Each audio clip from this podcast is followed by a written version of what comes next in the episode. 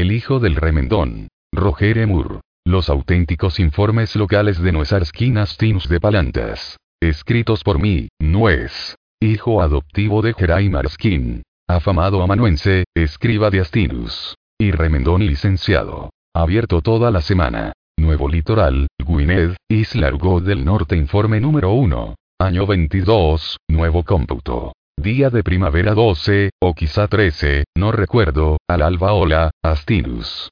Acaba de amanecer y ahora soy tu nuevo cronista local, y estoy redactando mi primer informe oficial para ti en papel oficial de Palantas, con mi recién estrenada pluma, luciendo mi símbolo de Gilean, otrora sagrado, y mi atuendo oficial gris de cronista, y mis mejores botas para caminar. Incluso me he puesto muda limpia. Solo quiero que sepas, Astinus, que seré tu mejor cronista local de todos los tiempos, y algún día puede que incluso llegue a ser un gran amanuense, como Ark. Hace bastante frío al raso, considerando que es primavera, de manera que mi escritura resulta algo torcida, pero puedo entender lo que dice. ¿Y tú? Tengo un poco de hambre, ya que debería haber tomado mi desayuno a estas horas, solo que lo perdí después de que Ark me hiciera salir de la zapatería, tras nombrarme su cronista local oficial. Es una historia interesante y debería escribirla por si acaso resulta importante. De todas formas, no hay mucho más que hacer en este callejón a estas horas de la madrugada. Ark, al que conoces como tu leal escriba yamanuense Jerai Marskin de Nuevo Litoral, pero al que yo llamo Arki a veces papá, y a quien todos los de Nuevo Litoral conocen por Arkie, me despertó temprano y me dijo que me preparase para la ceremonia.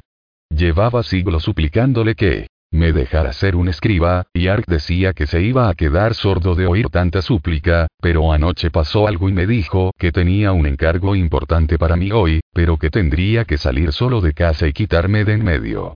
Estaba terriblemente nervioso cuando me despertó. Parecía que no había dormido mucho, y quería hacer todo muy deprisa, y, cuando le pregunté si algo iba mal, se limitó a contestar. No actúes como un Kender precisamente ahora, cosa que no puedo evitar, ya que soy un Kender. En primer lugar, Ark me dio un atuendo gris de escriba que había acortado, y me lo usé. Luego me dio algunas hojas de papel oficial de Palantas, donde vives tú, y esta nueva pluma de acero y este símbolo, antaño sagrado, que perteneció a un clérigo verdadero de Gilean hasta que desapareció, el clérigo, se entiende, cuando los dioses hicieron explotar Istar hace 22 años y se marcharon sin dejar su nueva dirección, pero supongo que ya conoces esa parte, puesto que eres historiador. Miré en el espejo de pared y me vi a la luz de la vela, con mi metro veintidós de estatura, mi oscuro cabello peinado y sujeto en un copete, mis ropajes grises con las bonitas orlas plateadas, y mi papel de escribir y el antaño sagrado símbolo y la pluma oficial de acero. Me vi raro, pues no parecía yo, y eso me causaba una sensación extraña. Parecía un Kender que no me era conocido. Ark estaba detrás de mí, y a la luz de la vela parecía envejecido, y eso también me hizo sentirme raro. Es un humano de mediana estatura, está casi calvo, y tiene una nariz ganchuda y un vientre redondo, y yo sabía quién era, pero en ese momento no se parecía mucho al hombre que me había criado y que me contaba historias divertidas cuando estaba enfermo y que me llevaba a pescar y me sacaba de la cárcel cada dos por tres. Quizás se debía a lo temprano de la hora, pero parecía cansado y viejo, como si algo lo perturbara. A veces me preocupa. Ark suspiró al cabo de un momento. Bien, dijo. Empecemos. Tengo un montón de trabajo hoy y tú también, por supuesto. Entonces me puso la mano en la cabeza y pronunció unas palabras solemnes que yo no conocía, pero que tú probablemente sí, y cuando hubo terminado, dijo, Nuez, ahora eres mi cronista oficial local. Tu misión es mezclarte con la gente de Nuevo Litoral y escribir todo lo que sea importante. Sé que, puedo confiar en que harás un buen trabajo. No regreses hasta el anochecer, procura que no te metan en la cárcel, toma muchas notas, no molestes a nadie, y déjame que conteste la correspondencia que tengo pendiente. Llevo cierto retraso, y Astinus utilizará mi piel para encuadernar libros si no le mando esos informes. Aquí me gustaría decir que sinceramente espero que no tengas intención de despellejar a Ark, Astinus, sobre todo para hacer encuadernaciones. Si no tienes más remedio, despelléjame a mí en su lugar, ya que si Ark se ha retrasado con la correspondencia es solo porque utilicé sus últimos informes para hacer barquitos de papel. Creí que eran papeles para tirar, como los de las cartas que te escribe cuando está enfadado, en las que te dice que te tires desde el tejado de tu biblioteca, pero que después nunca te envía. Dice que escribir esas cosas lo hace sentirse mejor, y me da las cartas para que haga barcos de papel con ellas. Cogí el montón equivocado y lo siento. En fin, ahora soy un cronista local, lo que, según Ark, es el primer paso para convertirse en un verdadero escriba y por último un amanuense, que es una palabra increíble, ¿verdad? He querido ser Escriba desde hace años, desde que Ark me enseñó a escribir, y me aprendí casi todas las palabras que existen, salvo las solemnes, a excepción de amanuense, y he practicado y practicado mi escritura hasta que Ark me dijo que, si escribía en las paredes o en los muebles otra vez, me llevaría a la cárcel él mismo, pero creo que no lo decía en serio, salvo en una o dos ocasiones. Estoy decidido a conseguir que Ark se sienta orgulloso de mí, y después de la ceremonia dije, Ark, seré el mejor cronista local de todos los tiempos, y te vas a sentir tan orgulloso de mí que vas a reventar. Ark sonrió, sin que por ello se le alegrara la cara, y contestó. Bien, bien. Limítate a no hacer nada por lo que te metan en la cárcel. Después me empujó hacia la puerta, y me dio una bolsa con unos cuantos panecillos duros, queso, tocino curado, pasas y otras cosas dentro, pero se me cayó cuando tomé un atajo por el jardín de los Wilmen, camino de la ciudad, y su perrazo, Fango, un mastín marrón, me persiguió. Perro estúpido. Intenté recuperar mi bolsa, pero Fango la hizo trizas y se comió todo, así que volví a la zapatería para coger otra bolsa de desayuno, y cuando entré Ark estaba sentado a la mesa de la cocina, profundamente dormido.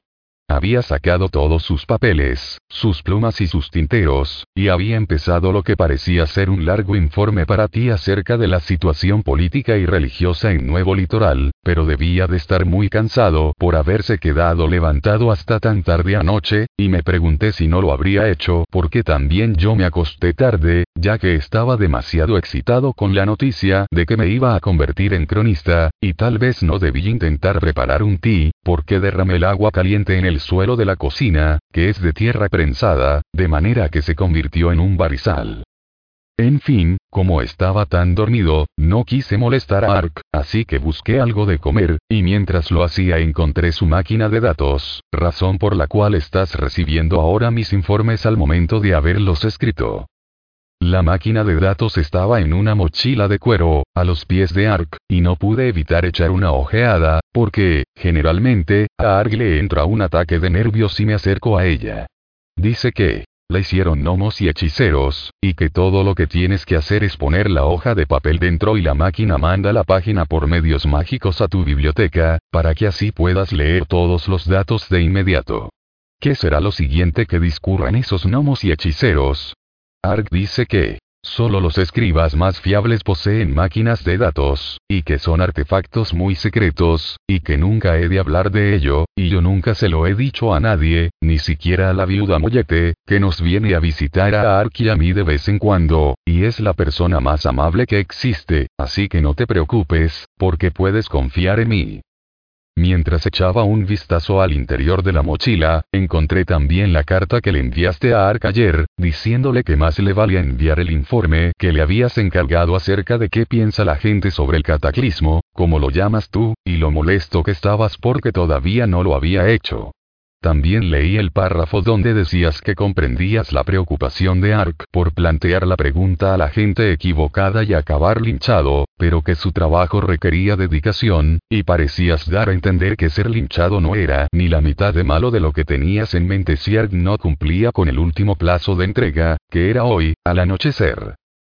Decías que el cometido de Ark era importante porque te preocupaba que el propósito y la lección del cataclismo se hubiesen perdido en un mar de ignorancia premeditada e intolerancia que podría sentar las bases de futuros desastres, copio al pie de la letra tu carta, y decías que contabas con Ark y otros como él para mantenerte informado sobre el estado de los países y sus gentes, porque si los pueblos no echaban a andar con buen pie, o es con el pie derecho, entonces tal vez nunca lo harían, y algún día podrían lamentarlo.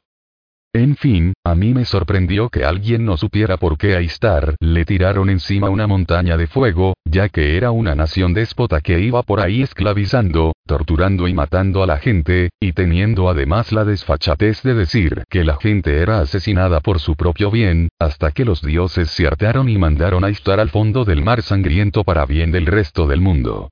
Ark me enseñó todo eso, y siempre creí que todos lo sabían. Claro que nunca pregunté, y me sorprendió leer que Art tenía miedo de preguntar, y no lograba entender por qué lamentaríamos más tarde no comprender el significado del cataclismo. ¿Acaso nos van a hacer un examen sobre eso?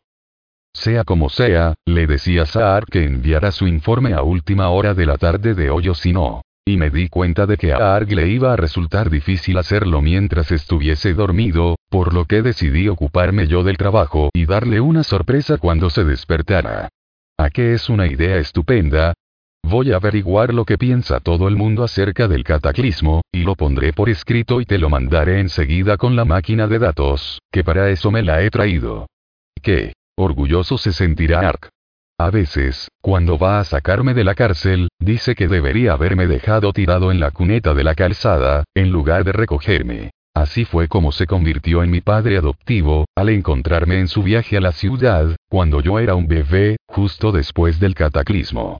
Me crió y me enseñó cómo remendar zapatos y a contar y a leer y todo lo demás, pero tenemos nuestros más y nuestros menos cuando las cosas no van bien, lo que parece ocurrir con más frecuencia últimamente, ahora que soy mayor, pero eso pasa en todas las familias, ya sabes. En fin, aquí me tienes ahora, en un callejón del puerto cerca de la panadería de la señora Filster, intentando resguardarme del aire y entrar un poco en calor. Ark me dijo que debería escribir cosas importantes mientras estuviera hoy deambulando por ahí, así que eso será o que haré y te enviaré los informes. Creo que tendría que escribir algo sobre Nuevo Litoral y sus ideas de política y religión, pero esta ciudad no tiene mucho de ninguna de las dos cosas. También podía mencionar cómo Nuevo Litoral recibió ese nombre, ya que antes era una granja hasta que Istar se hundió y el nivel del mar subió y Ergot del Norte se convirtió en una isla. Todavía pueden verse sumergidas las piedras de los cimientos de un viejo granero, cerca de la costa, en un sitio que Ark me enseña cuando vamos a pescar, pero aquí todo el mundo conoce ese detalle. Podría hablar sobre los panecillos de azúcar de la señora Filster, que ahora mismo se están haciendo en el horno, pues me llega el olorcillo, y no consigo dejar de pensar en ellos puesto que olvidé coger algo para desayunar antes de salir de la zapatería por segunda vez, pero tampoco a nadie le interesaría leer eso. Debería ponerme ahora mismo a trabajar en el informe asignado. Pero, antes, voy a tomar un panecillo de azúcar. Informe número 2. Mismo día, alrededor de media mañana. Hola, Astinus. Te escribo esto desde la cárcel del magistrado de Nuevo Litoral, celda número 4. Está oscuro, y no veo lo que estoy escribiendo, ni siquiera si la pluma sigue funcionando.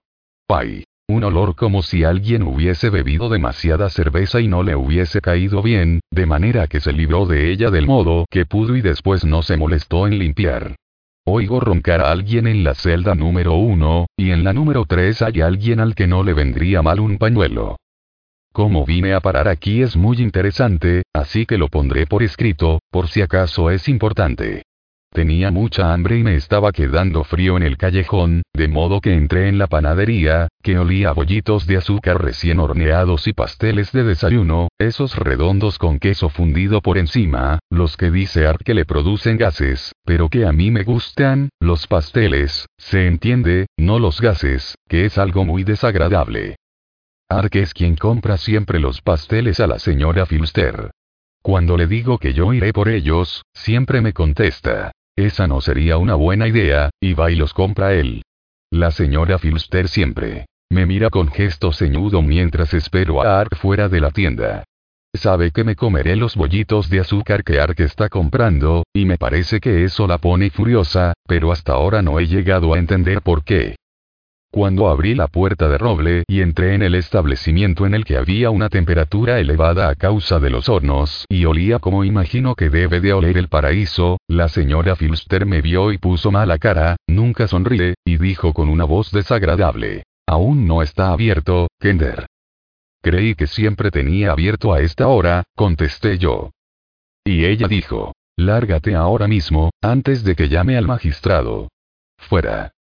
Y entonces comprendí que no iba a conseguir un bollito de azúcar o ni siquiera un pastel de queso, porque la señora Filster se comporta a veces de un modo muy gracioso con la gente que no es de raza humana, como ella, solo que no es gracioso en el sentido de ja, ja sino en el de mmmmmm. Ya me entiendes. Arg la llama el Minotauro, a causa de que es muy fuerte y corpulenta y tiene tan mal genio, pero dice que también la llama así porque es tan fea como uno de esos hombres toro. Ya me marchaba cuando recordé lo que le habías pedido a Arg que hiciera, así que me paré en la puerta y dije, quiero hacerle una pregunta antes de marcharme. El rostro de la señora Filster se contrajo de un modo que me recordó al perro de los Wilmen, pero no dijo nada, de manera que saqué con rapidez mis papeles y mi pluma y me dispuse a escribir su respuesta. Cuando, a juzgar por su expresión, estaba a punto de chillarme, le hice la pregunta, ¿qué era? Cree que los dioses hicieron lo correcto cuando destruyeron Istar para que así el equilibrio del mundo se mantuviera y el libre albedrío de pensar, hablar y actuar fuera otra vez un derecho de todo el mundo. No estoy seguro de si hice la pregunta exactamente como tú querías que Arg la planteara, y tomé prestadas algunas frases de tu carta para no equivocarme, pero supuse que estaba bastante cerca de la idea y no pensé que fuera ofensivo. Por otro lado, tal vez no hice la pregunta de un modo correcto, ya que la señora Filster me llamó una cosa que significa que mis verdaderos padres no estaban casados, como de hecho, por lo que sé, no lo estaban, pero eso no era asunto de su incumbencia. Entonces vino hacia mí blandiendo un enorme cuchillo, de modo que salí disparado de la tienda y eché a correr calle abajo, y otra vez me entró frío y hambre antes de darme cuenta.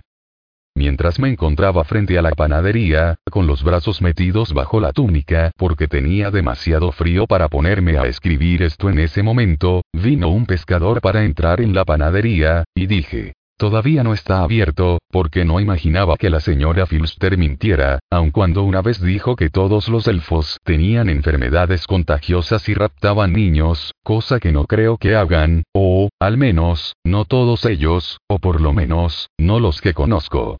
Sea como sea, el pescador dijo, oh, y se marchó. Entonces llegaron los niños de Moviken, y les dije, aún no está abierto, así que hicieron muecas al escaparate de la panadería y se marcharon. A continuación vinieron las hermanas solteronas Anwen y Vistinov, y les dije, aún no está abierto, y gruñeron y se marcharon. Después la señora Filster salió a la puerta y me miró con gesto ceñudo, y le pregunté, ¿abre ya? Ella hizo un ruido con la nariz como el resoplido de una mula y dijo, cuando se levante Istar, maldito Kender, y regresó al interior para hornear más bollos. Entonces Uose, el enano, se acercó y dijo, Buenos días, Nuez, y yo contesté, Buenos días, Uose. La panadería no está abierta aún. Uose atisbó por la puerta de la tienda, se rascó la barba y dijo, Qué raro. Suele tener abierto a esta hora, y después se marchó. Woose no es humano, pero tiene montones de monedas de acero de sus negocios mineros, y quizá la señora Filster le perdona no ser humano a cuenta de eso. Vinieron otras cinco personas, cuyos nombres he olvidado, y se marcharon, y después la señora Filster salió otra vez y rezongó algo entre dientes y miró a un lado y a otro y luego a mí, ferozmente, y preguntó, ¿Qué les dijiste a esas dos últimas personas que estaban aquí hace un momento? Que todavía no estaba abierto, contesté, y su rostro adoptó una expresión que me recordó al perro de los Wilmen cuando se mordió un dedo, y me llamó una cosa que significa que mi madre me gustaba más de lo que se supone tiene que gustar una madre a la gente normal, lo que es una tontería porque ni siquiera me acuerdo de mi madre, y la señora Filster me agarró por la ropa y me trajo aquí, a la cárcel, para que me ahorcaran.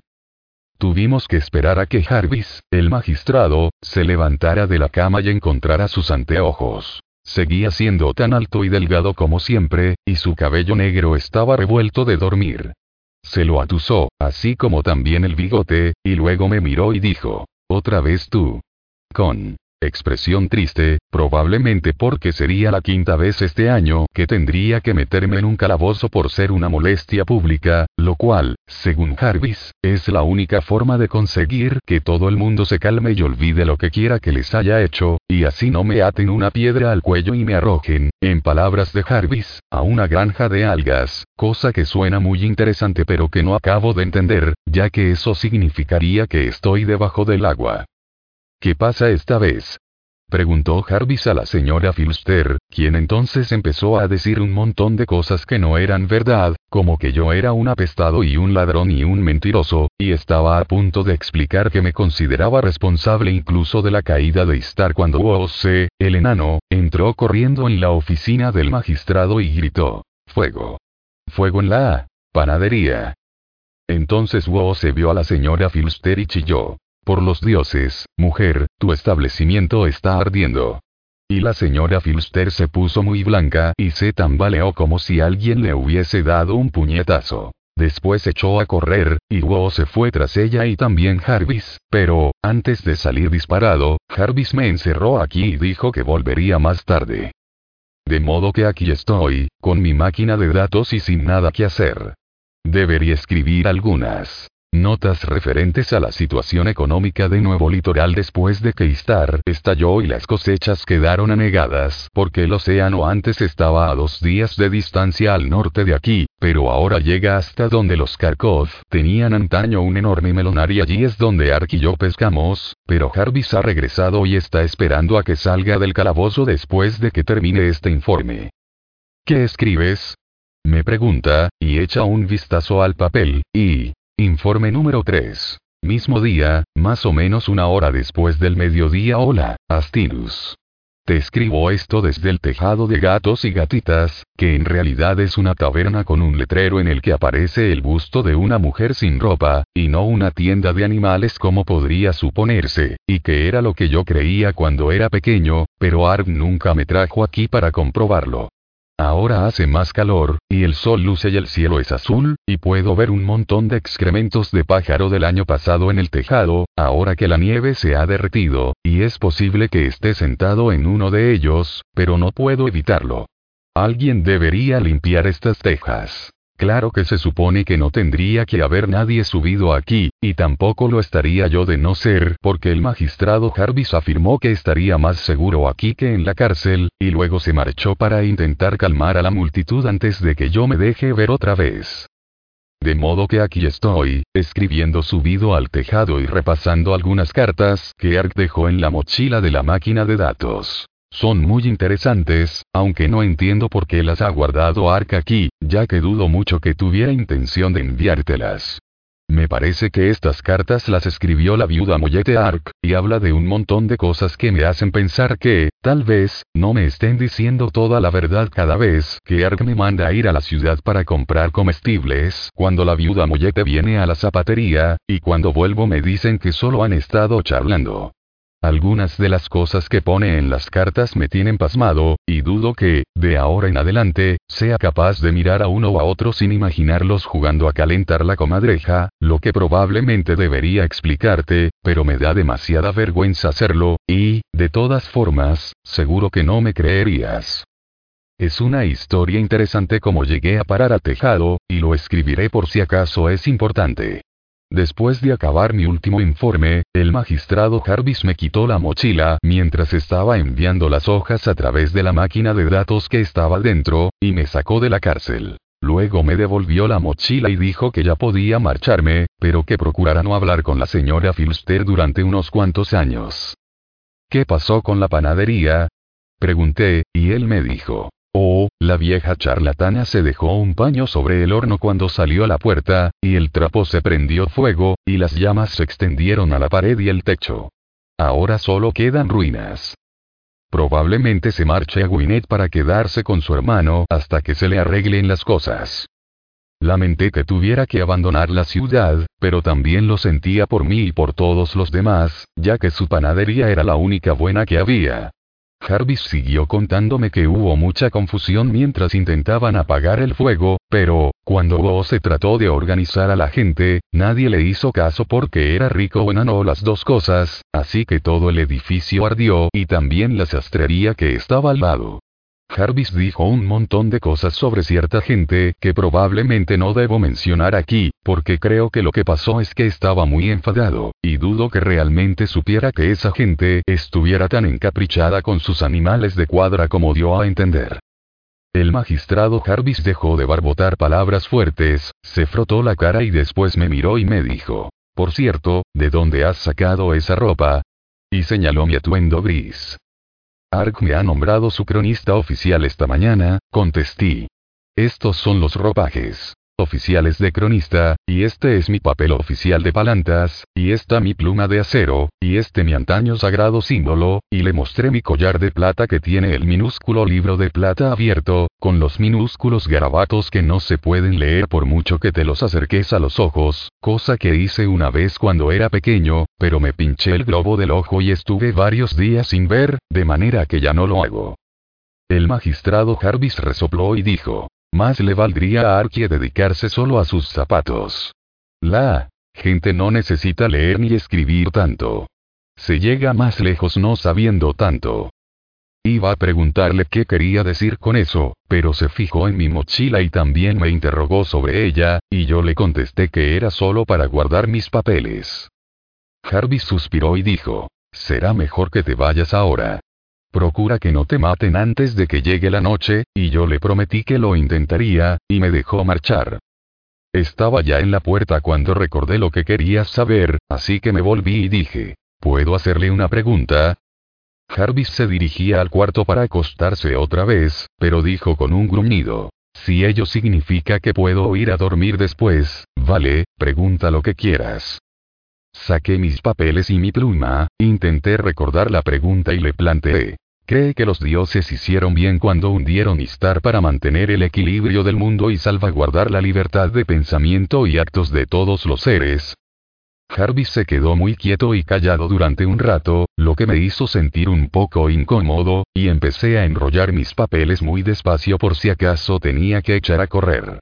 Su rostro perdió color y pareció envejecer, y dio la impresión de que su negro bigote le colgaba flácido, pero se limitó a decir, ¿Por qué me haces una pregunta tan estúpida?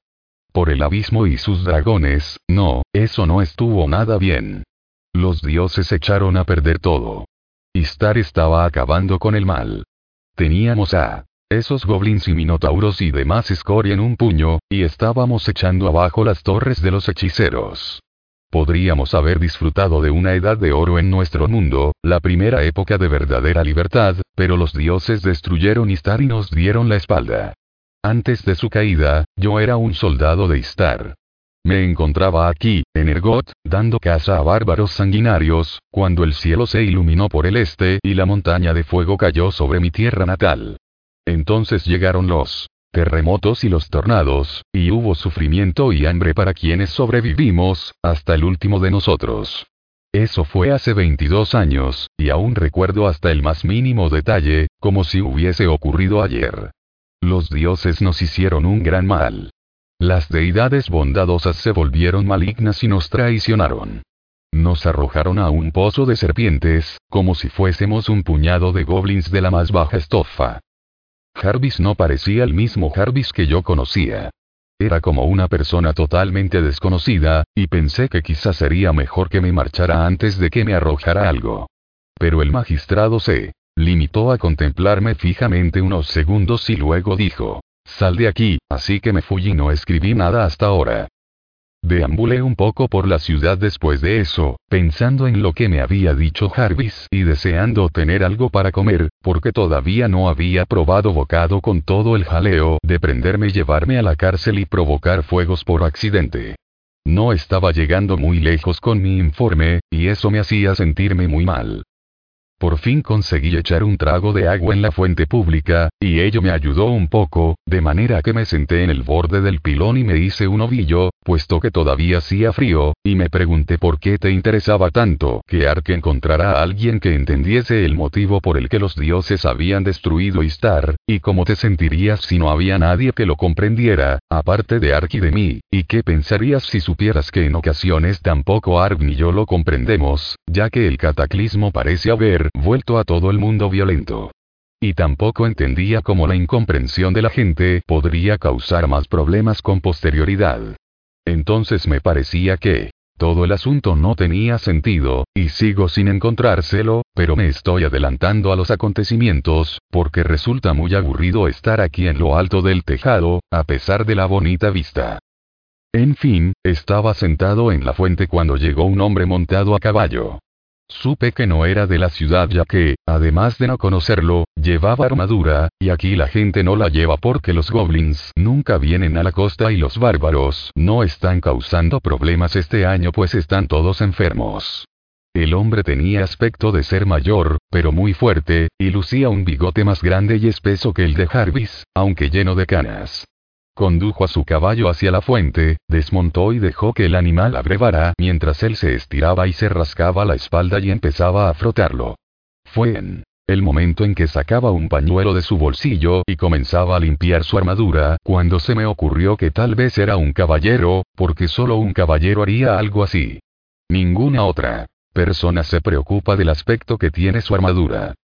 Ark me había contado muchas cosas sobre los caballeros de Solamnia cuando era pequeño, y nunca supe si le caían bien o no, ya que los caballeros hacían tanto buenas como malas cosas, pero a menudo hacían las dos cosas a la vez, de manera que me sentía algo confundido acerca de qué lado estaban.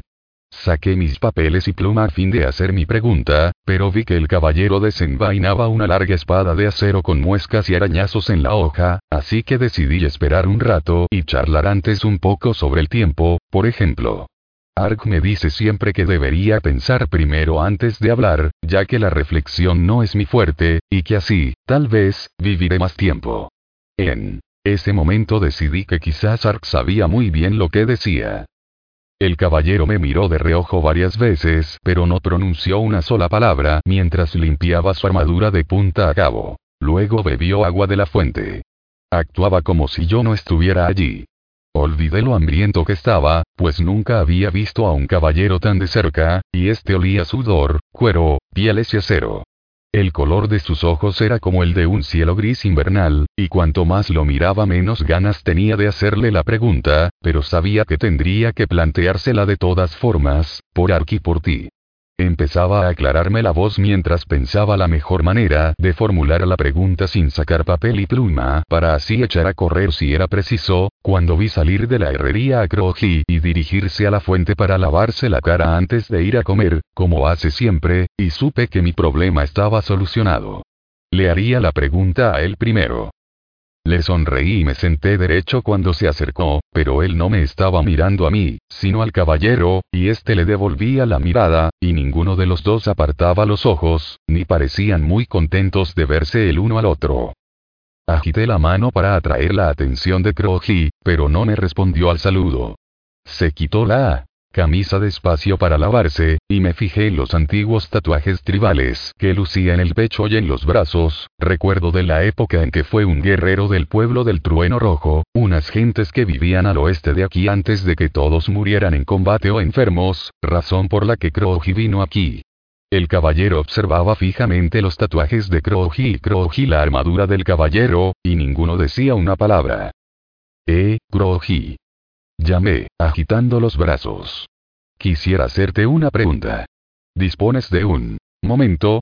No temía preguntarle a Kroji, porque era un tipo realmente tranquilo y nunca había hecho nada malo, a pesar de que Jarvis afirmaba que Kroji había cortado por la mitad a dos hombres una vez, utilizando un hacha, en una batalla contra el ejército de renegados istarianos, antes de la caída de Istar, pero eso era algo que nadie iba a echarle en cara, ya que el ejército de renegados no era gente muy agradable, y, en cualquier caso, la mayoría había muerto.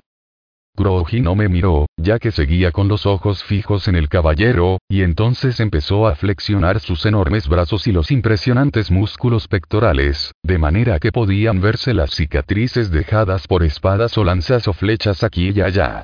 Por fin, desvió la vista y se inclinó para mojar la camisa con el agua de la fuente, haciendo caso omiso del caballero. Entretanto, varias personas se habían acercado a la fuente, y me animé al pensar que tendría montones de gente a los que interrogar si el caballero o Kroji no me contestaban. Kroji. Llamé otra vez. Él me miró de reojo mientras empezaba a lavarse, utilizando la camisa, y comprendí que podía hacer mi pregunta. Nunca habla mucho, pero siempre presta atención, como dice él. Solo quiero hacerte una pregunta, repetí, y me aclaré la garganta. Me sería más fácil obtener una respuesta del caballero después de planteársela primero a Kroji. ¿Crees que los dioses hicieron bien cuando arrojaron sobre Istar la montaña de fuego para que así? Sí, contestó Kroji. Se pasó la empapada camisa por el pecho, limpiándolo de hollín y polvo. Espera, no he terminado de hacer la pregunta. ¿Crees que los dioses hicieron bien cuando? Sí, repitió. Hicieron bien matando a los perros bastardos de Istar y a los culos embarados solámnicos que eran sus lacayos. Los benditos dioses, alabados sean sus nombres, hicieron bien en aplastar la porquería del príncipe de los sacerdotes y purificar las tierras que Istar y Solamnia habían mancillado, limpiándolas con fuego y agua. Se pasó la camisa por la frente. La expresión de su semblante no varió ni por un momento. Casi. Nunca lo hacía. Oh, dije sorprendido. Esto era más fácil de lo que había imaginado. Oh, bien, ¿te importaría? Estoy de acuerdo en que los dioses hicieron lo que debían, me interrumpió el caballero. Su voz sonaba como el apagado trueno de una lejana tormenta. Acabaron con los dementes asesinos de Istar, que nos habrían esclavizado y masacrado a todos. Pero después permitieron que el mal rondara por el mundo bajo el disfraz de ignorante, asquerosa y bárbara escoria humana que propagó la peste mientras saqueaba y quemaba, a su paso por las tierras quebrantadas e indefensas. Los dioses hicieron bien en destruir Istar, pero no terminaron el trabajo cuando permitieron que las hordas de sabandijas sediciosas se cebaran en gente inocente y observante de la ley. En lugar de ello, los dioses debieron dejar la labor de limpieza en manos de aquellos con el buen juicio de saber separar el grano de la paja, y la fortaleza para disponer de esa paja en el modo adecuado. Vaya, esto era estupendo. Aquí tenía a dos personas que pensaban que los dioses habían actuado bien. Iba a pedirles a ambos que precisaran sus respuestas un poco más, cuando el brazo de Kroji se disparó y arrojó la camisa empapada al rostro del caballero, con tanta violencia que lo hizo tambalearse. Entonces gritó con toda la fuerza de sus pulmones, creí que se me romperían los tímpanos, y saltó sobre el caballero con las manos extendidas para cogerlo por el cuello. Yo estaba tan perplejo que me quedé sentado allí, con mis papeles, mi pluma y mi mochila, mirando cómo se peleaban y rodaban por el polvo, gritando y maldiciéndose uno al otro y utilizando palabras que si las dijera yo Ark me daría una bofetada, como hizo una vez cuando repetí una palabra que le había oído a un pescador, pero jamás volveré a decirla. Al menos, no delante de Ark. Cada vez había más gente y gritaban a Kroji que le diera una buena paliza al caballero, pero después vinieron otros que chillaban animando al caballero para que sacudiera bien a Kroji, porque no les gusta el hecho de que Kroji fuera antaño un bárbaro, a pesar de que es un tipo encantador casi siempre y hace juguetes en Yule para algunas familias cuando tiene ocasión. Entonces alguien empujó a otro, y al momento toda la multitud estaba ensalzada y todos daban patadas, puñetazos y empujones, y hombres hechos y derechos sangraban por la nariz y la boca, y tenían el cabello revuelto, y unos pocos manejaban palos y asadones, y alguien gritó como si lo estuvieran matando, y justo en ese momento sentí que alguien me agarraba por la cintura y me llevaba a rastras. Era Jarvis. Maldito seas. Me chilló, mientras me conducía lejos del alboroto. ¿Qué infiernos has hecho ahora? Se lo conté, y me trajo aquí, al tejado de gatos y gatitas, donde, según él, no causaría más problemas mientras él intentaba poner orden en la ciudad. Aquí arriba se está bien, hace calor, disfruto de una vista estupenda de la ciudad, del mar y las granjas, pero todavía oigo gritar a la gente, y una mujer llora sin parar, y quisiera haber pedido algo de comer a Jarvis, porque ahora estoy verdaderamente hambriento.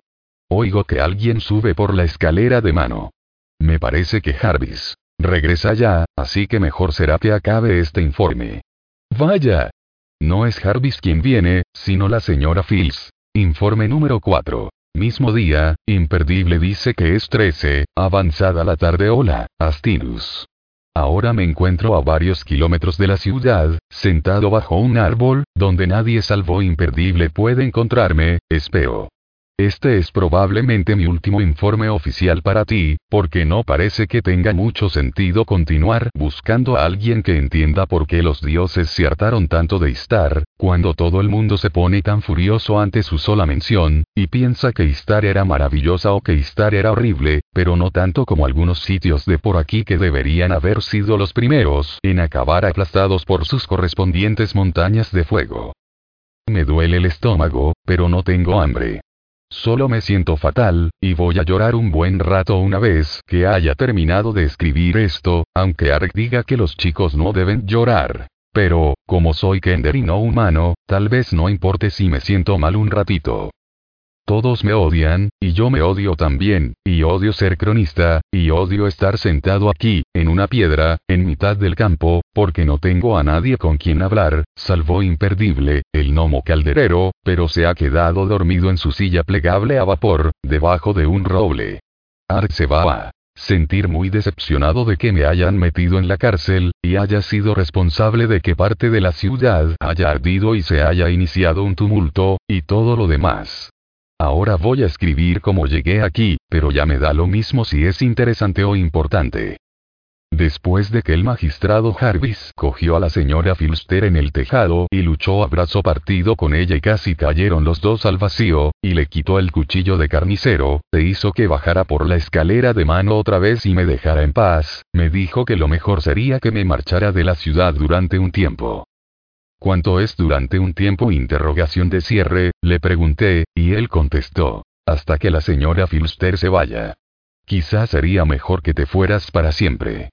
Permanentemente. De una vez por todas. Bajamos del tejado de gatos y gatitas, y me cogió por el brazo y me llevó corriendo a su oficina. Durante todo el camino allí, oí las peleas de la gente por todas partes, y me pregunté cómo podían aguantar durante tanto tiempo sin cansarse y aburrirse, pero, por lo visto, ni estaban cansados ni aburridos de hacer lo mismo. Jarvis me retuvo en su oficina el tiempo suficiente para darme una manta, una bolsa con bollitos sin azúcar, un trozo de queso, y un odre que, según él, tenía agua, pero que en realidad estaba medio lleno de cerveza, que no me gusta y que ya he tirado. Entonces me dijo, lárgate de aquí. Es por tu propio bien y por el de todo el mundo. No puedes estar en la ciudad mientras la señora Filster no se haya marchado. ¿Y a dónde voy? Pregunté, y él gritó. Dioses, a cualquier parte, estúpido. Pero sal de esta ciudad. Si te ve, te matará. Y yo inquirí. ¿Pero qué pasa con Ark? No puedo ir a verlo. Entonces Jarvis me llamó una cosa que significa que mi cabeza parece mi trasero, y me dijo que me marchara, así que me fui. Caminé y caminé hasta dejar atrás la granja de los Dormen, que era lo más lejos de la ciudad a donde había llegado en toda mi vida, y después rodeé un cerro al que siempre miraba cuando era pequeño pero al que nunca había ido, y me volví para echar una última mirada a la ciudad y me sentí como si me hubiesen arrancado algo en mi interior, y eché de menos a Ark terriblemente, pero no sabía si podría regresar jamás, porque las cosas se habían liado mucho. Flotaba humo sobre la ciudad, cerca del puerto, pero no distinguí si provenía de la panadería de la señora Filster o si era otro establecimiento el que ardía. Giré sobre mis talones y eché a andar calzada adelante, arrastrando los pies en el polvo y dando patadas a las piedras, y deseando estar muerto. Me acordé de ti, Astinus, y de Ark, y me dio vergüenza porque había prometido hacer cuanto estuviera en mi mano para descubrir si alguien entendía el cataclismo, pero lo había hecho todo mal y ahora nunca llegaría a ser un verdadero escriba, y mucho menos un amanuense. Peor aún, temía que por no haber obtenido respuesta a la pregunta entonces algún día pasaría algo malo y nadie sabría qué hacer al respecto y sería culpa mía. Pero ni siquiera eso era tan malo como perder a Ark, porque Ark es mi padre, aunque no sea mi verdadero progenitor, porque me cuidó cuando nadie lo hubiera hecho, y sabía que estaría enfadado conmigo, y lo echaba de menos tanto que no podía sentir nada más. Estaba como vacío por dentro y supe que lo estaría siempre. Ni siquiera tenía hambre. Caminé mucho tiempo, pero no fui muy deprisa. Una parte de mí quería seguir andando para siempre, pero estaba tan entumecido y cansado que al fijarme en una piedra que había debajo de un roble, junto al camino, tiré el petate y la mochila y me senté y ya no me moví. Debía de llevar un buen rato sentado allí cuando reparé en que un carro tirado por un burro se había detenido frente a mí, y su conductor se había acercado y me preguntaba algo. Era más bajo que yo, tenía la piel arrugada y curtida, una barba blanca como la nieve, y los ojos azules como el cielo. Vestía un atuendo rojo y marrón, lleno de bolsillos, cinturones y herramientas. Era imperdible, el gnomo. Calderero. Imperdible ha estado viajando por todos los pueblos y ciudades de la costa de Ergo del norte durante años, y todo el mundo lo conoce. Cuando yo era pequeño, me dejaba jugar con algunos de los juguetes que llevaba en su carro, y siempre cuidaba de recuperar casi todos para que así los niños de otras ciudades pudieran jugar también con ellos, pero siempre se dejaba algunos. Ahora creo que lo hacía a propósito, pero entonces creía que era por descuido. Obviamente, un proscrito social recientemente gestado, me estaba diciendo. Una tragedia sociológica de primera magnitud. Un fenómeno vergonzoso. Me limité a mirarlo, y después bajé la vista a mis pies, como había hecho desde que estaba allí. Por un momento pensé en formularle la pregunta que encargaste a Ark, pero no quería volver a planteársela a nadie nunca más. Sabía que, si lo hacía, me odiaría como todos los demás, no odia soportarlo. Y imperdible regresó a su carro y levantó algo que llevaba en la parte trasera. Luego volvió junto a la roca donde estaba yo y empezó a montar lo que parecía una caja con una placa de metal y un interruptor en un extremo, y palabras escritas en gnomo con tinta roja por todas partes, que no pude leer. Forcejeó un momento con la caja. Luego regresó al carro y cogió una jarra de barro y la llenó con un líquido que vertió de un barril colocado en la parte trasera del vehículo. Después la puso sobre la caja y dio al interruptor. Yo sabía que debía echar a correr, o esconderme o protegerme la cara cuando hizo eso, ya que todo el mundo sabe que las cosas construidas por gnomos suelen estallar y abrir cráteres tan grandes como en el que reposa ahora Istar, pero no tenía ganas de correr, y pensé que quizás sería mejor saltar por los aires junto con la caja. Pero no explotó. Solo se puso caliente al cabo de un rato y el té de la jarra también. Intenté explicarme aquello mientras Imperdible volvía al carro y traía consigo una silla plegable a vapor que tampoco estalló y en la que tomó asiento junto a mí, debajo del árbol, para relajarse y disfrutar del cálido sol poniente, como hacía yo. Una agradable pausa para renovar nuestra larga amistad, no es Arskin, dijo, con la misma voz profunda y nasal de siempre. Aunque las circunstancias me causen cierto pesar. Tal vez te sientas inclinado a exponer tu situación. Lo pensé un momento y luego dije, no. MMMMM, imperdible dio un sorbo a su ti, y después sostuvo la jarra en sus cortos y gruesos dedos y removió el contenido. Estoy acostumbrado a ver caminantes tan jóvenes como tú caer víctimas de un número de infortunadas calamidades en los indisciplinados confines de las tierras agrestes. Habiendo desarrollado un moderado afecto por ti durante los encuentros en un pasado reciente, esperaba escuchar algún motivo o razonamiento de tu presencia aquí antes de que tú, también, tropieces con cualquier calamidad de las antes mencionadas. ¿Te estás fugando de tu casa, tal vez? No, respondí. Y añadí después. Sí. No. Quizá. No lo sé. MMMMM. Imperdible sorbió otro poco de té y contempló el sol, que estaba encima del cerro que tapaba Nuevo Litoral. Guardó silencio un buen rato, y, antes de darme cuenta de lo que hacía, lo conté todo, incluso lo de la pregunta que tú querías que Art formulara, pero no le mencioné la máquina de datos. MMMMM, repitió, cuando hube terminado. Entiendo. Imperdible permaneció callado otro rato, y los dos contemplamos la campiña que nos rodeaba y observamos a un ciervo pastando y a un halcón cazando conejos. El viento era más fresco, pero todavía se estaba bien. Parece que fue hace un eón cuando vivía en Istar, dijo Imperdible por fin, siguiendo con los ojos al halcón. Su rostro tenía una expresión reposada. Pero, incluso ahora, lo recuerdo mejor de lo que me gustaría. En los años crepusculares de esa nación hundida bajo las aguas del mar, trabajé como esclavo doméstico, propiedad de un clérigo. Había llegado allí apenas unas décadas antes, como diplomático acreditado de mi tierra natal, el volcán extinguido llamado por los caballeros Monte no importa. Al principio deambulé en libertad, comunicándome con clérigos y gente común por igual en aquella orgullosa ciudad, hasta que los istarianos manifestaron un gran enojo con mis colegas diplomáticos y conmigo a causa del fracaso de uno de nuestros regalos tecnológicos.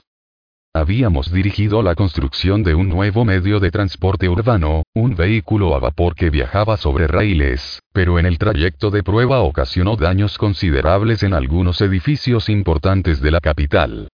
Se me sometió a juicio y fui sentenciado a trabajar como esclavo durante el resto de mi vida, al igual que mis colegas diplomáticos, a quienes no volví a ver. Mi capataz, cuya faz glacial llevar impresa en la memoria hasta la tumba, me hizo acompañarlo en una gira de inspección a un distante campamento militar, antes de que la hecatombe asolara Istar.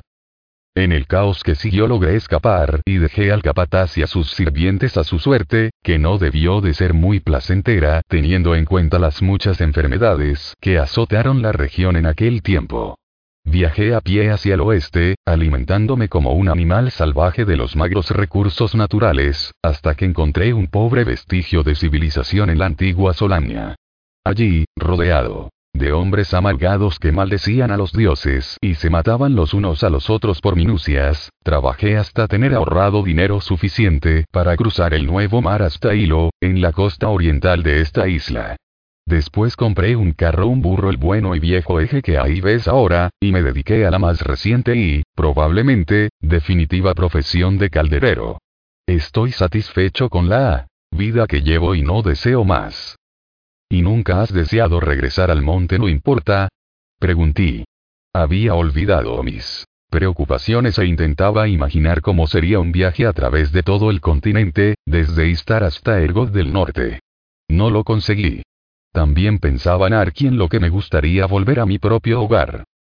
MMMMM, refunfuñó imperdible. La idea ha hecho su inquietante acto de presencia de vez en cuando, pero me consuelo pensando que Monte no importa, seguirá existiendo a despecho de mi actual localización física. Decidí que el mejor rumbo que podía tomar era encontrar mi propio sendero en el mundo y, entre tanto, examinar las amplias consecuencias de la catástrofe descargada sobre Istar por los dioses. Me he sentido satisfecho con mi trabajo desde entonces y no me arrepiento de mi decisión.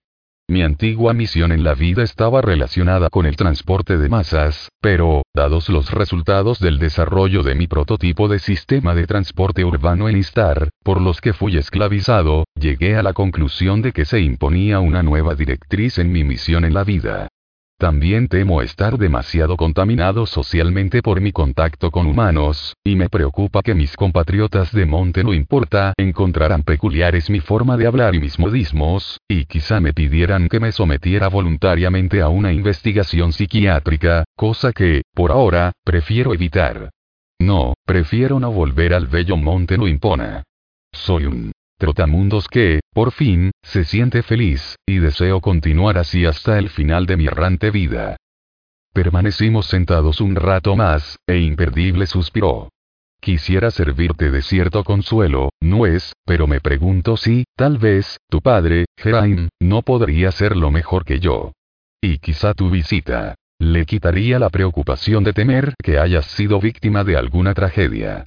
Te has asignado una Tarea ingrata y peligrosa.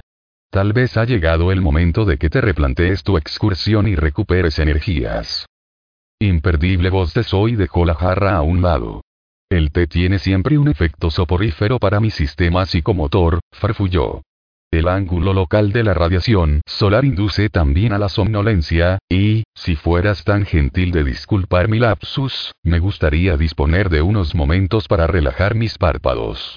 Cerró los ojos y, dos segundos después, empezó a roncar. Contemplé el paisaje un poco más. Después saqué mi papel y mi pluma y me puse a escribir esto. El sol está a punto de esconderse tras el cerro, y oigo el canto de los grillos y los pájaros, y todavía distingo al ciervo al otro lado del prado, cerca de unos árboles.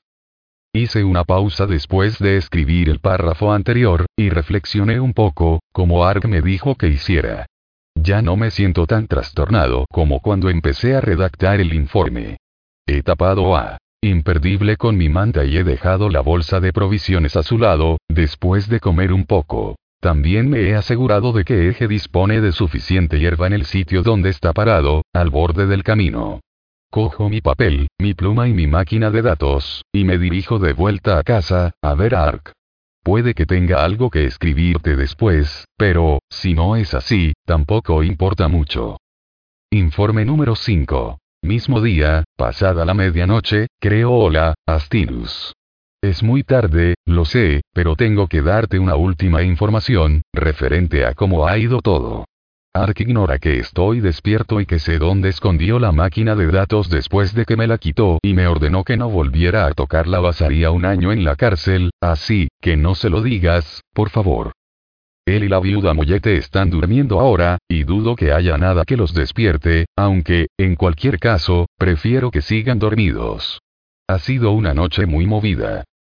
Regresé a la ciudad cuando acababa de ponerse el sol y me dirigí a la zapatería, si bien, en el trayecto, empecé a ir más y más despacio, preocupado por lo que haría Ark cuando se enterara que había cogido la máquina de datos y que había prendido fuego a la ciudad y todo lo demás, aunque fue por accidente. También me sentía mal porque no había descubierto lo que tú querías, Ark estaría enfadado y decepcionado conmigo, y también me mortificaba pensar que Ark podría descubrir que había leído las cartas de la viuda Mollete, aunque no las leí todas, solo las doce primeras. La calma reinaba otra vez en la ciudad, aunque todavía olía un poco a humo. Vi velas encendidas. En la ventana de la trastienda de la zapatería, por donde suelo entrar. A medida que me acercaba, reparé en que la puerta estaba abierta, y me llegó el sonido de voces en el interior. La luz era titilante, y al principio pensé que era el resplandor de la lumbre. Al aproximarme más, distinguí que una de las voces era la de Art y otra la de la viuda Mollete, y casi me di media vuelta, pero luego seguí adelante, aunque la cara se me había puesto colorada. Fue entonces, al acercarme unos pasos más, ya en el umbral de la puerta, cuando identifiqué la tercera voz que sonaba en la zapatería. La de la señora Filster. Me frené en seco, con la mochila en la mano, y quieto como una estatua. La señora Filster gritaba. Algo, aullando como el mastín de los Wilmeen cuando capta mi olor en el jardín y piensa que estoy en su territorio. Tras unos instantes, me aparté a un lado de la puerta, para que ninguno me viera, y escuché su conversación, aunque Ark me dijo una vez que no debía espiar a nadie, y nunca lo he hecho, salvo en ese momento y puede que en un par de ocasiones más. Tiene que ser razonable, estaba diciendo Ark. Su tono era un poco tenso y agudo. Sí, quisiera hacerme caso y lo pensara mejor. Cierra tu sucia bocaza, chilló la señora Filster. Trajiste a ese maldito monstruo a esta tranquila ciudad, y mírame ahora. Mi panadería quemada, y no me queda otra cosa que la ropa que llevo puesta. Toda mi vida ha sido un pozo de inmundicia desde que la bendita Istar desapareció, y todo por culpa de sabandijas como ese Kender y cretinos como tú que los alimentan y cobijan. Eres aún más culpable que él de lo ocurrido. Lo trajiste entre nosotros, y pusiste a los demás una venda en los ojos ocultándoles su verdadera naturaleza maligna. Permitiste que nos perjudicara con sus maldades, y ahora ya tiene lo que buscaba, y la buena gente como yo nos encontramos en la ruina. Y, a continuación llamó a Ark unas cosas que no pienso escribir aquí, porque eran asquerosas, y no creo que supiera siquiera deletrearlas correctamente, de todas formas. Tal vez le pregunte a Ark mañana que me las explique. Cuando la señora Filster hizo un alto para recobrar el aliento, oí decir a la viuda Mollete. Por favor, querida. escúchanos. Deberías volver a la posada y descansar un rato. Si nos haces daño, luego lo sentirás. Sé que lo que te ha ocurrido es terrible, pero... A callar. La pared en la que estaba recostado vibró con el berrido de la señora Filster, que, entre otras cosas, llamó prostituta a la viuda Mollete, solo que no fue esa la palabra que utilizó. No me hables. Acabó diciendo la señora Filster. No tenéis derecho a dirigirme la palabra ninguno de los dos. Merecéis el mismo fin que ese Kender debió tener hace años. Debió morir en el campo, devorado por ratas y lobos. Todo es culpa tuya, Arskin, por traer a ese demonio a vivir entre gente decente. No es un demonio, contestó Ark, con voz temblorosa. Lo que pasa es que ahora está usted enfadada. Es un Kender, un ser humano como usted y yo, a pesar de que provoque algún al abismo contigo. Gritó la señora Filster. Los dioses del mal lo pusieron en tu camino para destruirnos. No era más que un bebé, y su madre estaba muerta. Había sido atacada por goblins o bandidos, y lo cargó a través del bosque para traerlo a un lugar seguro. No podía abandonarlo allí después de enterrarla. Si hubiese estado en mi lugar, habría hecho lo mismo. Estoy seguro. Ark hablaba como si intentara razonar con una víbora de pantano a la que hubiese estado a punto de pisar. Yo estaba conmocionado, ya que Ark nunca me había contado lo de mi madre, y por un momento no pude pensar en otra cosa, hasta que la risa de la señora Filster me sacó del aturdimiento. Yo sí sé lo que habría que haber hecho con ese pequeño bastardo, gruñó, y sentí frío por dentro cuando lo dijo. Nos habríamos ahorrado todo este sufrimiento.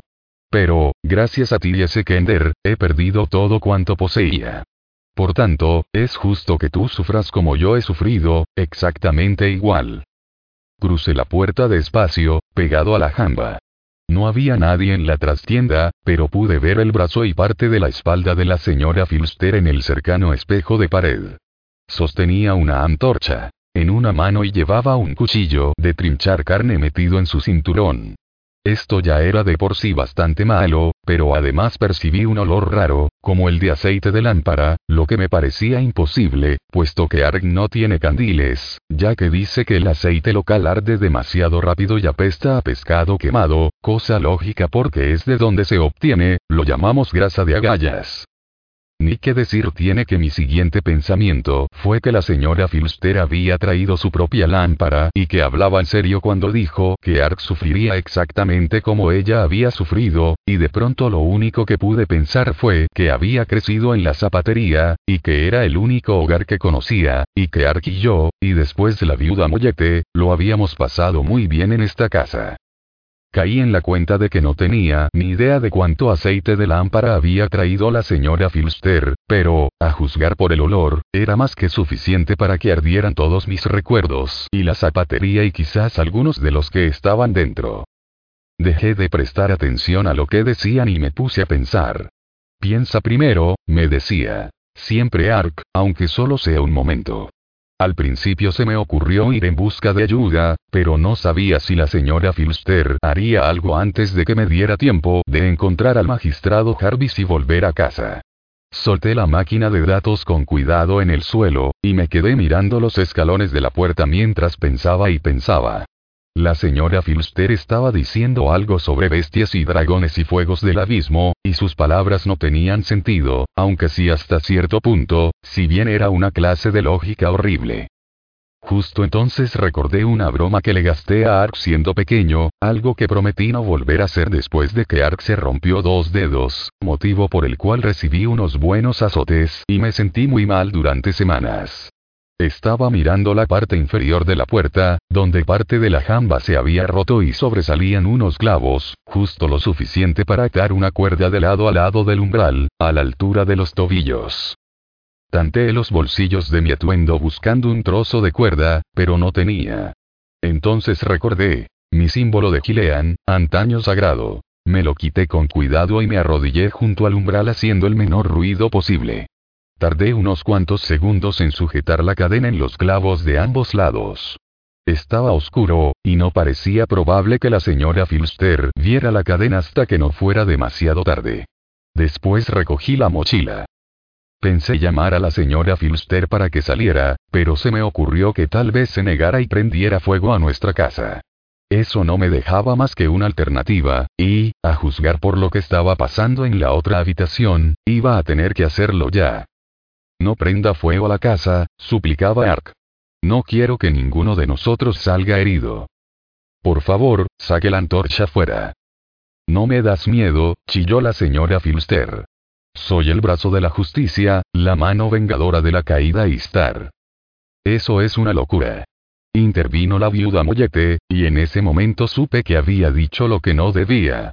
Pasé de un salto los dos escalones de la puerta, salvando la cadena tendida en la parte baja del umbral, e irrumpí en la tienda metiendo todo el ruido posible. Eres una. La señora Filster empezaba a gritar una palabrota, pero enmudeció cuando entré, y se dio media vuelta. Cuando la vi, me pregunté si no habría cometido un gran error, porque tenía un hacha pequeña en la otra mano. Sus ojos relucían como piedras negras en el fondo de un arroyo frío. Ark y la viuda Mollete estaban arrinconados en una esquina, y Ark sostenía una banqueta, cubriendo con su cuerpo a la viuda. El cuarto apestaba a pescado quemado. Todos se quedaron petrificados al entrar yo. El único sonido era el crepitar de la antorcha encendida. Era el momento de hacer algo, así que agité los brazos y la mochila, y grité lo primero que me vino a la mente. Eh. Señora Filster, ¿tiene algún bollito de azúcar? No sé qué esperaba que ocurriera, pero, desde luego, no que la señora Filster se moviera tan rápido, considerando que era una persona robusta. No dijo una palabra, o yo, al menos, no recuerdo que lo hiciera, pero cargó contra mí como un caballo salvaje, y comprendí que lo iba a lamentar mucho si no me movía, y deprisa. Eché a correr hacia la puerta trasera, y mi plan de hacer tropezar a la señora Filster y luego golpearle la cabeza con la mochila habría salido bien si no hubiese sido porque olvidé la cadena colocada en el vano, en mi afán por escapar de ella y del hacha y la antorcha que blandía, y me enganché el pie y rodé escalones abajo y caí de bruces en la calle. Me levanté al instante, y eso estuvo bien, porque la señora Filster tropezó con la cadena a continuación y también rodó por los escalones, pero cayó a mi lado, y la antorcha me chamuscó el pelo antes de golpearse con el suelo y apagarse. No tuve tiempo de hacer nada con la mochila de la máquina de datos, salvo sujetarla. Tenía que correr, y eso fue lo que hice. Me dirigí a la parte baja del muro de separación entre la zapatería de Ark y la propiedad de los Salverín. Estaba oscuro y no se veía muy bien el hueco de la valla por donde solía colarme, pero oía los pasos de la señora Filster detrás de mí, y de pronto se me ocurrió la idea de saltar el muro impulsándome sobre las manos, así que fue eso exactamente lo que hice, la primera vez en mi vida que lo hacía, y salvé la valla con una mano mientras que con la otra sujetaba la mochila, justo en el preciso instante en que algo golpeaba la parte alta del muro, junto a mis dedos, y hacía que saltaran chispas de las piedras. Parecía que era su hacha, pero no quise asegurarme, así que caí al otro lado de la valla y estuve a punto de perder el equilibrio, y la mochila también, pero me las arreglé para seguir corriendo. Me pareció oír a Argo gritar mi nombre a lo lejos, pero era un detalle sin importancia en ese preciso momento. Mientras corría a través de los arriates de flores de los Salverín, en dirección a la valla de separación entre su jardín y la propiedad de los Wilmeen, oí que alguien trepaba por el muro y me gritaba algo como engendro del mal una y otra vez. Por un instante, me pregunté si la señora Filster habría sido así de rara siempre, y si estaba realmente loca o solo tan furiosa que no podía razonar, y que quizás el que se quemara su panadería había sido la gota que colma el vaso. Se había mostrado Siempre desagradable, pero nunca había actuado con verdadera maldad, como ahora. Llegué a la valla, frenando la velocidad lo justo para uparme a ella con una mano, porque era demasiado alta para salvarla de un salto. Por un momento pareció que no conseguía agarrarme a la madera, pero la oí gritar engendro del mal.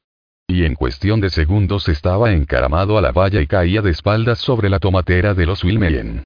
Me arañé la pierna con el palo que sostenía la tomatera y la mochila me golpeó la nariz, pero ninguna de las dos cosas me hizo mucho daño y, además, tenía cosas mucho más importantes por las que preocuparme que por un simple arañazo. También pensé que no tenía ni idea de a dónde dirigirme, pero quería alejar a la señora Filster y su antorcha de y la viuda Mollete y nuestra zapatería. Eso era lo único que importaba. Me incorporé y empecé a correr a través del plantel de tomates y entré en la huerta de pepinos, pero estaba oscuro y el pie se me enredó en un tallo y caí de bruces y me quedé sin resuello por el golpe.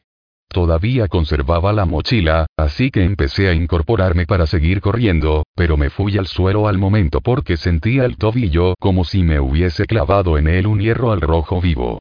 Oí que alguien trepaba por la valla y saltaba al suelo cuatro metros detrás de mí, de manera que me levanté otra vez, pero no pude correr sobre la pierna herida, ni tampoco brincar sobre la buena, y caí de nuevo y solté la palabrota que oí al pescador y que Ark me había prohibido decir, y además la dije bien fuerte. Entonces fue cuando oí venir a Fango. Los Wilmen llaman a su perro Fango porque tiene el pelaje del mismo color que el barro de una calzada después de un aguacero. Me llega casi a los hombros y sus ojos tienen un brillo blanco cuando ve algo que quiere matar. Los Wilmen han hecho mal en no enseñar a su perro que no debe matar a todo lo que entre en su jardín. Un año, acabó con un dotón tras una pelea de una hora, y los Wilme enclavaron el cadáver del animal en una estaca, junto al camino, donde permaneció hasta que Fango encontró el modo de descolgarlo y hacerlo pedacitos.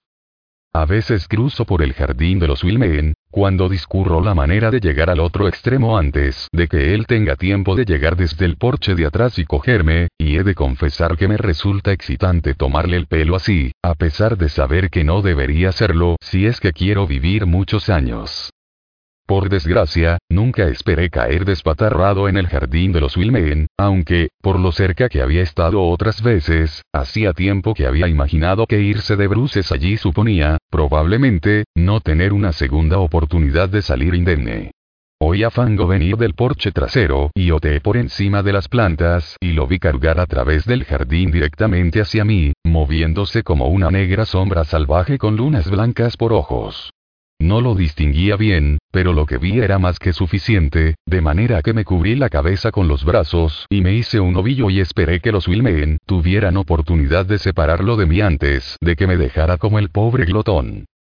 Fango llegó a mi lado como una exhalación. Después saltó por encima y me dejó atrás, y escuché un alarido que habría despertado a los muertos de un cementerio. Fango gruñía y luchaba y alguien gritaba, y decidí que había llegado el momento de salir de allí a pesar de mi tobillo. Empecé a gatear. Tan deprisa como me era posible, pero cuando me alejaba oí gritar a la señora Filster socorro. A voz en cuello, e hice lo que jamás pensé que haría. Regresé gateando para salvarla. Los humanos piensan que, porque soy un Kender, no debo temerle a nada, y supongo que es verdad, pero he de admitir que se me revolvió el estómago cuando vi cómo estaba el enorme fango y lo que le estaba haciendo a la señora Filster, que había caído al suelo. Fango no me prestaba la menor atención, así que me acerqué gateando, me puse de rodillas y lo golpeé dos veces en el trasero con la mochila. Por el efecto que surtió, fue como si golpeara un leño. La correa de la mochila se rompió, y la máquina de datos cayó en el suelo, entre los pepinos. La señora Filster no paraba de chillar, y Fango estaba a punto de arrancarle el brazo, así que cogí la máquina de datos, se la arrojé, y le acertí. He de admitir que no esperaba que la máquina de datos se iluminara como lo hizo y lanzara pequeños rayos e hiciera que Fango saltara por el aire y que girara varias veces antes de desplomarse sobre los pepinos y se sacudiera de un modo tan extraño. Encontré la máquina de datos y, por las apariencias, no estaba rota, por lo que la guardé de nuevo en la mochila. Luego gateé hacia la señora Filster, que gemía y se tapaba la cara con los brazos, para ver qué podía hacer por ella. En ese momento, Arg llegó a la valla, y los 20 Wilmen salieron de la casa y corrieron para ayudar también, cosa que estuvo bien, pues jamás había visto a alguien con tantos cortes y mordiscos y no sabía por dónde empezar a curarlos todos. Se llevaron a la señora Filster a la casa de los Wilmen, y le limpiaron y vendaron los brazos, la cara, las piernas y todo lo demás con tiras de tela blanca, hasta el punto de que parecía uno de sus bizcochos de azúcar. Me dio la impresión de que viviría, aunque no iba a ir por ahí persiguiendo gente con objetos cortantes y antorchas en el futuro. también me vendaron el tobillo, que no estaba roto, sino torcido, y me hicieron sentar a un lado mientras se ocupaban de que la señora Filster estuviera más cómoda. Admito que me sentí un poco celoso de la atención que le prestaban porque, después de todo, fue ella la que me había perseguido con un hacha y una antorcha y la que quería prender fuego a la zapatería de Ark, pero decidí no mencionarlo. Mientras los miraba a todos cuidando a la señora Filster, tuve una idea rara, y me acerqué dando brincos para hacerle una pregunta. Habían terminado de vendarle la cabeza y todos se reunían a su alrededor para hablar cuando me acerqué a ellos. Nadie me prestó atención, así que me abrí paso, me coloqué junto al catre donde estaba tumbada, y dejé en el suelo la mochila, que Ark había olvidado cogérmela entonces, pero que después se acordó y me la quitó. El aspecto de la señora Filster era horrible, pero respiraba, y eso estaba bien, supongo. Señora Filster, susurré y, como no me respondía, repetí. Señora Filster, Gimió y movió un poco la cabeza, para mirarme a través de todas aquellas tiras de tela que le envolvían la cabeza. Abrió los ojos, pero parecían muertos, sin expresión. Se enfadó mucho conmigo por preguntarle lo de estar, ¿verdad? Dije. La señora Filster se limitó a mirarme con fijeza, sin hacer sonido alguno, pero di por sentado que su respuesta era afirmativa. Nadie dijo una palabra. Me miraban en silencio, así que continué. Se suponía que tenía que hacer esa pregunta por encargo de Astinus de Palantas, para ayudar a Ark, dije. Estaba pensando sobre ello ahora, y creo que sé la razón por la que Astinus quería saber lo que la gente piensa del cataclismo. Es, más o menos, así. A nadie le gustaba estar mucho, salvo, quizás, a usted y a unos cuantos más. Pero, por lo que he oído, tampoco nadie sentía mucho afecto por nadie, y las cosas no han mejorado mucho desde entonces, ya que todo el mundo odia todavía a los demás. Preguntar a la gente sobre Istar hace que salga lo peor que lleva dentro cada persona, y vuelve a abrir las viejas heridas, aunque digo esto como una metáfora y no porque tenga usted tantas heridas, de verdad. Creo que Astinus suponía que pasaría esto, y quería saber exactamente lo mal que estaban las cosas, y quizá no estaba ni poco ni mucho interesado en estar.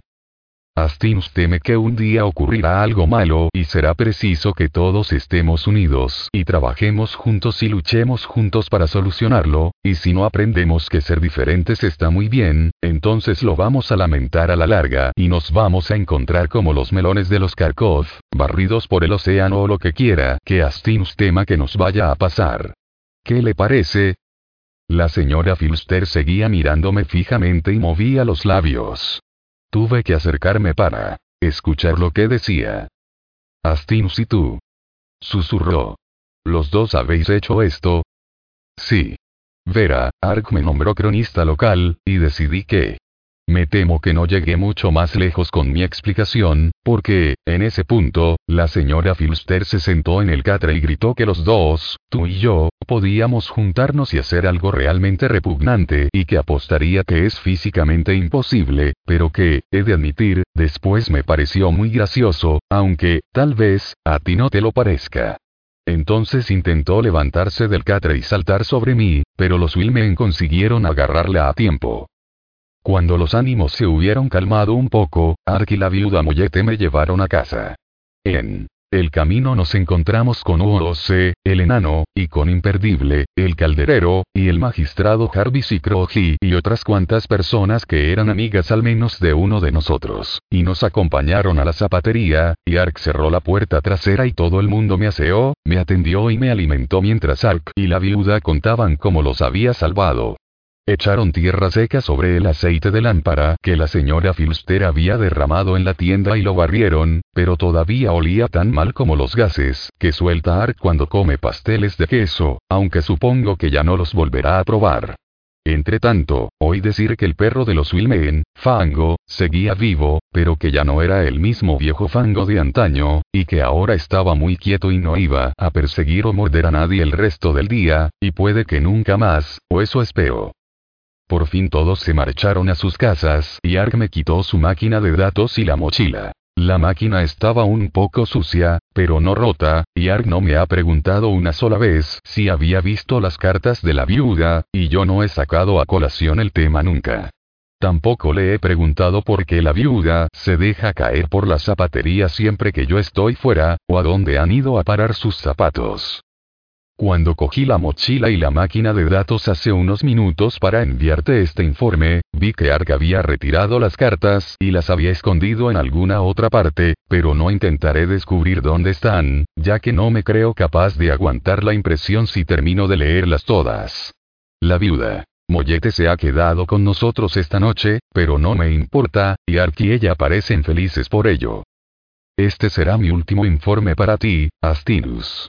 Le he dicho a Art que ser cronista resultaba muy emocionante, aunque, quizá, demasiado, y que prefería ser calderero por el momento y más adelante amanuense, aunque, a decir verdad, he estado dándole vueltas a la idea de convertirme en explorador de cuevas, o pirata, pero esto último no se lo le he dicho. También le pregunté a Ark si mañana me enseñaría dónde está enterrada mi madre, para así poder saludarla e ir a visitarla de vez en cuando. Ark dijo que sí y también que lamentaba no haberme hablado de ella, pero que no lo había hecho porque le hacía daño incluso pensar en ello. Lo único que recordaba de ella es que era bonita. Reflexioné un momento y llegué a la conclusión de que lo perdonaba, porque ignoro lo que habría hecho en su lugar si hubiese sido yo quien se hubiera encontrado a un bebé Ark, y, además, todo era agua pasada. He estado pensando sobre la pregunta que hice a la gente en tu nombre y los problemas que ha causado. Durante un rato me sentí muy mal por haberla hecho, pero ya se me ha pasado. Me da pena. La señora Filster, a pesar de que está tan loca y furiosa que pierde el control, pero hay muchas personas como ella, que tienen una actitud negativa y no quieren hacer la vida más fácil para los demás.